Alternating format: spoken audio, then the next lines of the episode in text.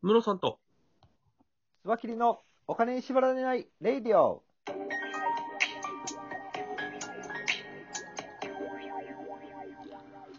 この番組は、実業家で経営コンサルタントのムロさんと、スワキリ一味団長のスワキリがおすっくりするお金と経済のことについて話す番組です。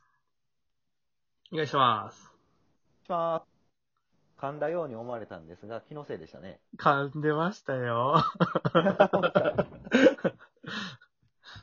さあ、今日の話題は何でしょうかはい。今日はですね、えっ、と、実は昨日の夜、バイデンさんの、あのー勝利宣言と、あと、えっ、と、ワクチンがですね、できたんじゃないかっていうニュースが流れて、株式市場が非常に盛り上がって、はい29年ぶりの高値とかをつけてるような状況なんですけども、なるほど。はもうい。これ、ニューヨークの株価すごいですね。もうすぐ3万ドルいくじゃないですか。そうなんです、そうなんです。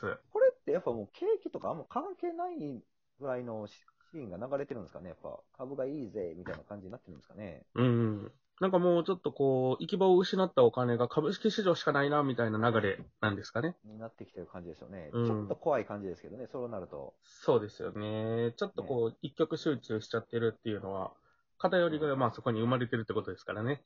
なるほど。うん。で、まあただちょっとそんな状況の中、えっ、と、リートというですね、投資商品があるんです。はい。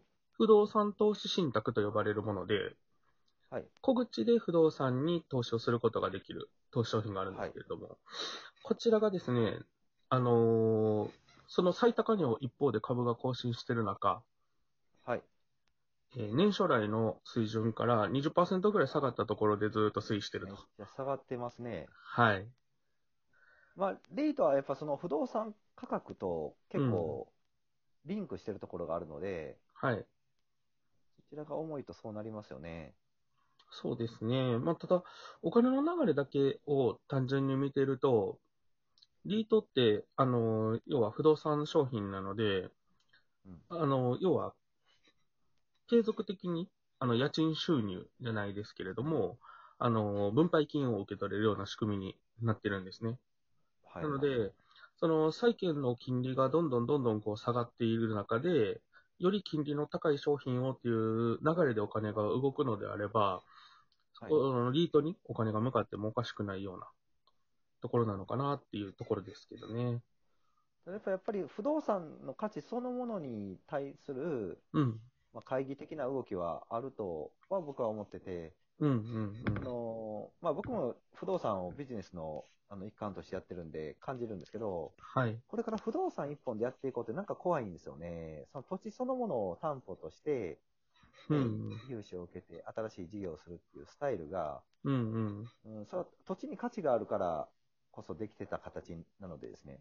うんまあ、リモートとかになると、本当に、あの、自宅や決まったエリアでうん仕事が完結できてしまう人が増えてくるんですよね。うんうんうんうん。その大きなオフィスとか会議室の需要はほんまになくなってて、となると、東京のような、ね、そのオフィスが極端に集中しているところの価値ってやっぱ下がらざるを得ないんじゃないかな。うーん実際なんかテレビでもあれですよね。この今回のコロナを受けて、そのテレワークでできるようにっていうので、その都心から、えー通勤圏内2時間とか、それぐらい。らいのところに、あの、住み替えをしましたみたいな人の話とかが出てくるようになりましたね。ですよね。あの、うんニューヨークのビルとかはすごい空洞化が進んでるらしいですよ。なるほど、なるほど。はいそう。か。アメリカの企業の方が、あれですもんね、思い切って、もう完全にテレワーク化にしますみたいなところが出てきてますもんね。そうですね。そうなるとね、うニューヨークのもう、あの、事務所いらねえやっていう会社も出てくるでしょうね。うーん。ななぜかというと、まあ、どこも景気は悪いとこが多いんですよ、やっぱり。はいはいはい。そうなると、何かを削らないといけなくなるわけですよね。収入が下がってるわけですから、支出を抑えないといけない。いうことになったときに、う人はなかなか切れないですよね、やっぱり。うん。でも、そうオですフよィねスは、うん。あのー切れるんですよ。まあ、人件費か賃料かっていうことを迫られた場合、うん。まあ、経営者の場合、まあ、どうせリモートでして、いらんようになるから、こっち削っとこうっていうのが先に来るんじゃないかな。うーん。まあ、しかも、ニューヨークの賃料って、アホほど高いですからね。そうでしょうね。うん、あなほど高いですよ。なんかね、ワンルームマンションで月17万とからしいんですよ。はいはいはいはい。ねえまあ言ったら大阪で言うとね、5、6万とかかな、7万円ぐらいうんうん高くてうんうんも、が多い中で17万って、なんか確かにほんまにニューヨークにいるっていうことのステータスを感じれない人にはうん、高すぎる値段ですよね。なんかその、今のこう、なんていうんですか、物価の違いじゃないですけど、それだけこう、家賃相場が違うっていうところ考えるとうん、東京の家賃水準というか、まあ不動産の物件はのい水準って、まだ、まだこう上昇余地あるのかなっていう気もするんですけどね。確かに、確かにそこに比べるとまだ安いっちゃ安いですよね。そう、実際ね、なので多分そういうのもあってだとは思うんですけど、はい海外の政府系ファンドなんかが、東京の不動産を買いに動いてるっていう話もあーあったりはするんですよ。なるほど。要は世界的に見たときに、東京の不動産ってまだ安いよねと。うんうんうん。ただでも、需要を考えると、東京のオフィスってそこまで需要あるんかな近くに香港もあるし、うんうん、うん。あの、言ったらシンガポールがあるのが強すぎるんですよね、アジアは。そうなんですよね。経済市場としてはね、ちょっと厳しいところですよね。そう。シンガポールは英語も使えるので、はい。なんていうか、アメリカとかそういう企業がね、その出先機関を置くんだったら、東京かシンガポールかっていうと、シンガポールを選ばれるらしいで、時差もほとんどないし。うんうんうん。ってなると、東京の需要ってどうなんだろう。まあ、本当にね、安倍さんがやろうとしてたように、うん、インバウンド需要増えて、本当に海外の人がどんどん来るような国になってたら、そういうのも変わってたかもしれないですけど、うん。もうコロナでそれもね、インバウンドっていつ再開できるのかわからない状況ですし、うんうんうん。やっぱあの、戦略で海外の人増えたじゃないですか、はい一。時期ね、そうなると、日本を実際見てみると住みたくなる人ってやっぱりね、出てくるので、うんうんうん。そうなると変わってくるっていう、いい流れではあったんですけどね。そうですよね。うん。うん。今回、あの、そのワクチンができるんじゃないかみたいな話も出てきてるじゃないですか。はい。ワクチンが出てきた、実際にこれが、あの、実用化されてうん、このコロナを抑えれるよねっていうような形のところが確認されてきたときには、この不動産のところにもやっぱり戻ってくるんですかね。あー、でしょうね。うんうんうん。まあ、あの戻ってくる動きにはなるでしょうけど、うんそれか、このリモートとかが広がっていく動きで、プラマイゼロぐらいになるのか、そこはちょっと見ておきたいとこですよね。うんうんうんうん。そうですよね。実際あれですもんね、そのテレワークのこの環境になって、はい。あの、テレワークでいけるなっていうので、それでもう、こう、ちょっと方向性が固まってる人っていうのもうん、かなりいますもんね。そうですね。うん。もうその人たちは多もう僕の仕事分、なんか全部そうですよ。うんうんうんうん。多分ワクチンができて、そのコロナの対策として十分だってなったとしても、テレワークしなくなるかっていうとそういうわけじゃないですもんね。そうですね。うん。やっぱりこれが進むと、本当にね、いろんな面でコストを下げれてるんですよ。僕、だって交通費がほとんどなくなりましたんで。うんうんうん。あとね、外に出歩かないから、はい。意あ味のわからない飲み会が少なくなってるんですよ。あ、なるほど。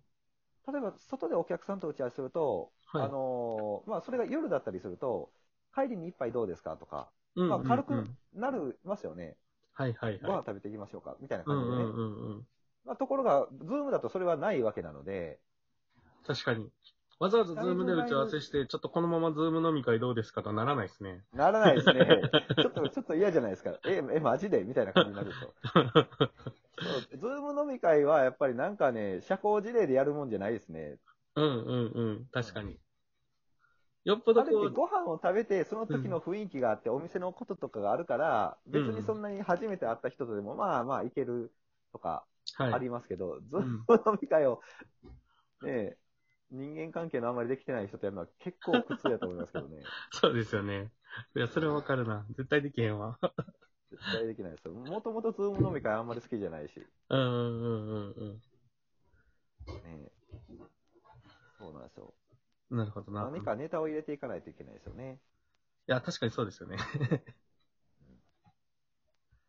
そうか。ならうん、あれですね、今のちょっとこう、株式市場はある程度、うんこう、お金が今、流入している状態で、はいちょっとこう、市場の環境に比べれば割高になってるんじゃないかというような中ですけれども、まあそういう意味では、ワクチンの効果というか、うんまあそのコロナウイルスに対しての、その抑制力みたいなところがちゃんと働いてきたときには、リート、不動産含めて上がってくる可能性はあるけれどもと。まあただ、、まあ、それも一定水準でしょうっていうような感じですよね。そうですね。まあだから、どうなんでしょう。お金の流れとしては、株式が今ね、一点に上がってきてるけど、まあそれはちょっと、行き過ぎな面もありますけど、うんうんリート、僕は不動産の方に投資をするっていうのはちょっと、なかなか難しいんじゃないかな。新しい時代になってくると、不動産の価値そのものが問われそうな気はします。うん。そうですよね。ねちょっとあれですね、そのお金の流れが純粋にこうマーケット環境だけで読めないところがあったりするので、まあそのあたりも含めてちょっと見ていかないといけないなっていう感じですよね。うんまあ、こういうお金の行き先として、うん、面白いことにチャレンジする人にクラウドファンディングとかでうんう支ん、援しすることがプラスになるようなその株式のクラウドファンディングとかがうん。一般化してくると面白いですよね。なるほど、なるほど。はい。そっちは間違いなく伸びしろがあるので。そうですね。規制もこれから緩和されてくると思うので、はい。投資型クラウドファンディングっていうのも注目して見ていくといいと思いますね。そうですね。まはあ、い芝切一味としてもそこを将来的に担っていけるように頑張りたいですね。はい。はい。そんな感じでございます。はい。よろしくお願いします。よろしくお願いします。